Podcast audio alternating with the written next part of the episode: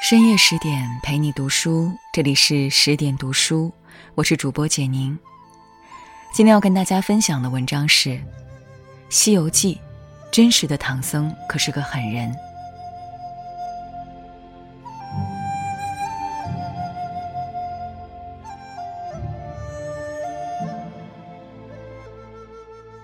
网上有人问，《西游记》里你最讨厌谁？不少人回答，唐僧。说他胆小懦弱，不辨忠奸，说话啰里啰嗦，办事糊里糊涂。与凌霄宝殿上大闹天宫的美猴王相比，唐僧显然逊色得多。然而历史中真正的唐玄奘却是一等一的狠角色。他十岁在洛阳净土寺剃度出家，二十岁誉满京城，被称为世门千里驹。二十六岁思往天竺，西行求法。见流沙之浩浩，至雪岭之巍巍，九死不悔，声震五印。四十三岁，用二十几匹马将六百五十部经书驮回长安，余生好守穷经，用十九年译出一千三百部经卷。唐太宗李世民称赞他：“松风水月，未足比其清华；仙露明珠，俱能方其朗润。”唐玄奘生逢乱世，幼年失户，坎坷的命运下，他心生慈悲，立志取经，普度世人。为了理想，他狠心告别过去，置身险境；为了初心，他狠心拒绝荣华，选择孤独。恨，并非冷漠残忍，而是果断抉择的智慧，坚守内心的魄力，矢志不渝的勇气。一，狠心告别过去，专心走向未来。隋文帝仁寿二年，玄奘出生在洛州一官宦之家，他俗名陈一，出身门第远比《西游记》中的江流儿高不少。先祖为东汉名臣陈实，曾祖父曾任北魏上党太守，祖父更是担任过北齐国子博士。可谓儒学世家，累世公卿。然而，到了玄奘父亲陈慧为官时，政局衰微，官场昏暗。陈慧无心政治，辞官归隐。玄奘是家里最小的儿子，备受长辈的喜爱，从小就在父亲的引导下博览群书。然而，安稳的日子在玄奘九岁时戛然而止。这年，父亲猝然离世，母亲早亡的玄奘一下子成了孤儿。当时，二哥长杰已出家为僧，为了照顾幼弟，便将玄奘接到洛阳净土寺。也是在这里，玄奘有了参悟佛法的机缘。一天，朝廷委派大理寺卿郑善果主持十四名僧人的剃度大典。刚刚十岁的玄奘远远地站在门边，眼神里充满期待。郑善果见玄奘神态不俗，问他：“你也想剃度吗？”玄奘点点头，又问他：“你出家是为了什么？”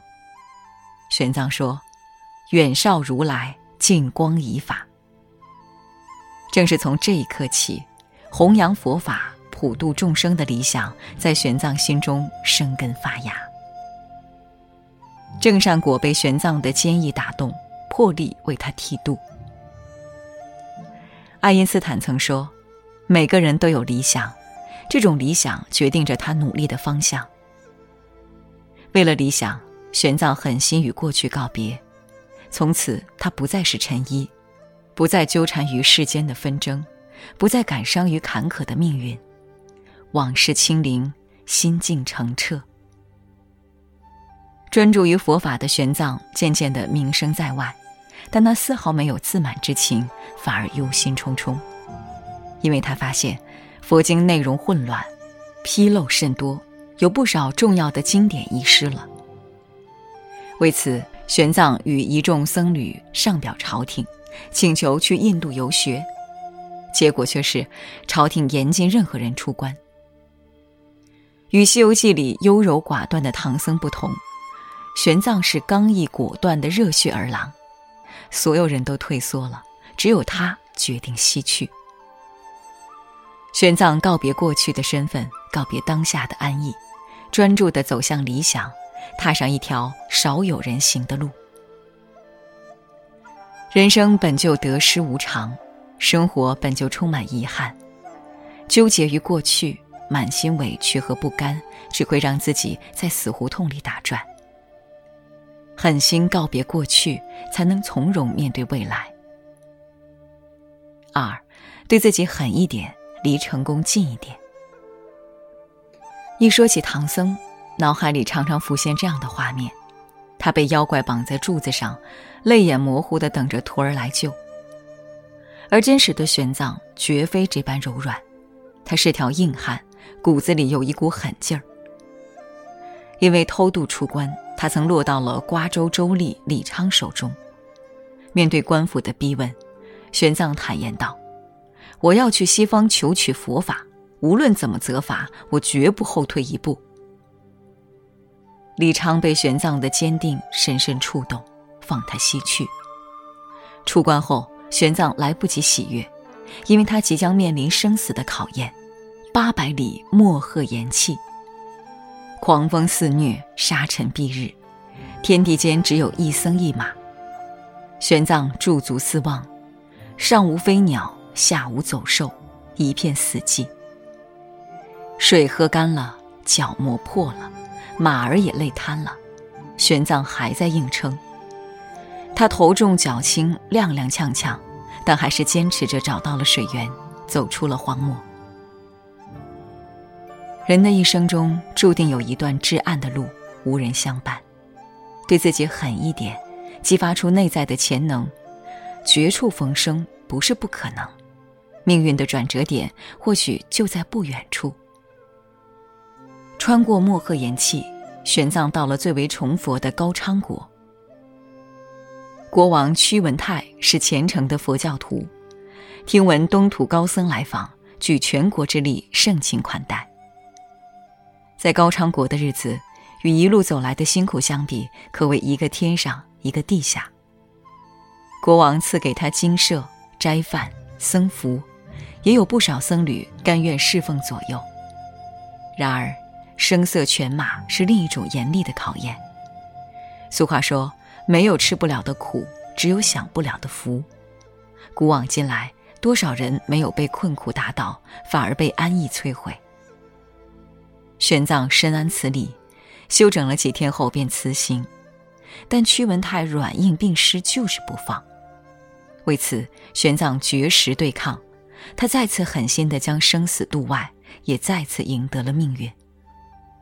屈文泰见玄奘如此决绝，只能放他走。有人说，当你足够强大时，外界一定会因你而改变。对自己狠一点。经得住困苦的磨练，顶得住安逸的诱惑，你强大了，全世界都会让路。没有霹雳手段，莫行菩萨心肠。靠着一股狠劲儿，玄奘走过西域诸国，将五万里云和月闪在身后。高不可攀的雪山，毒虫异兽的山林，险象环生的沼泽，他都无所畏惧地走过。主张灭佛的国度，盗贼四起的村落，爱斗嗜血的民族，他都一视同仁的度化。真正的勇者，都是豁得出去的狠人，与困难顽强对抗，才能破局重生。三，狠心说不，主宰自己的人生。每次看《西游记》，总会为唐僧到达西天后被阿傩迦叶刁难而愤愤不平。他们先是和他要人事，后又传了无字经书，一番折腾。虽然知道这是佛祖的考验，但尊者们傲慢的态度总让人意难平。好在真实的情况是，玄奘到达那兰陀寺时，受到了非比寻常的接待。寺主戒贤派了四名高僧迎接玄奘，还有两百多名僧侣，还有两百多名僧侣，一千多名信众举着幡盖、鲜花随行。摩揭陀国和那兰陀寺是玄奘心中的圣地，也是他历经千难万险要到达的地方。在当时，纳兰陀寺有佛学界最高的权威、最全的典籍，也有最热烈的学术氛围。玄奘在纳兰陀寺尽情的钻研，五年后又周游印度，随处问学，开坛讲经。但是异乡虽好，也敌不过对故乡的思念，更何况少年时的发愿始终无法忘怀。玄奘已经是印度最负盛名的高僧，上至国王，下至百姓，无不真诚地挽留他。虽然对这方水土依依不舍，但玄奘还是狠心地拒绝了信众的一番好意。贞观十五年夏。玄奘辞别那兰陀寺，自波罗耶加国出发，翻越大雪山，沿着新疆南路走了整整四年，终于在贞观十九年正月抵达长安。玄奘的人生迎来了又一个高峰，李世民派房玄龄安排迎接的仪式。那天，长安的达官贵族、平头百姓竞相聚集在路边，他们烧香散花，场面盛况空前。一个月后，玄奘在仪鸾殿谒见唐太宗，将十八年来所见所闻一一酬答。伴随着至高荣誉而来的是进退两难的选择。李世民见玄奘有公卿之才，有意让他出仕为官，常伴君侧。面对人人敬仰的唐太宗，面对人人艳羡的前程，玄奘毅然决然地说。不坚守住自己，退却的只能是别人。李世民只好作罢。回到长安弘福寺的玄奘，马不停蹄地投入到翻译经文和传播佛法中，将外界的喧哗挡在禅门之外。几年后，李世民再次请他出山，玄奘依然说不。后来高宗李治继位后，手腕更硬，几乎到了逼迫的程度。玄奘还是说不。作家陆琪曾说：“大家都认为帮人才有力量，而实际上拒绝是一件更有力量的事情。狠心拒绝的背后是清醒的认知，是敢于担当的勇气，是主宰人生的能力。敢于说不的玄奘，活出了自己。”余生十九年，致力于佛经的翻译和传播，最终成为汉传佛教四大翻译家之一，成为人人尊重的一代高僧。公元六百六十四年，玄奘安然离世，走完了六十余载辉煌的一生。他幼年失去双亲，成长于迷离的乱世，网游西域，步步艰险，九死一生。及至晚年，归隐易经，摒弃功名利禄，独守青灯古佛。为了理想，他的心永远坚韧；为了自由，他永不屈服。菜根谭有言：“欲做精金美玉的人品，定从烈火中断来；私立先天接地的事功，须向薄冰履过。”想要有一番作为。就得狠下心来，逼自己去历练；想要有所成就，就得狠下心来，逼自己去选择。余生不妨做个有点狠心的人，于事不纠缠，于人不迁就，于心不勉强。与君共勉。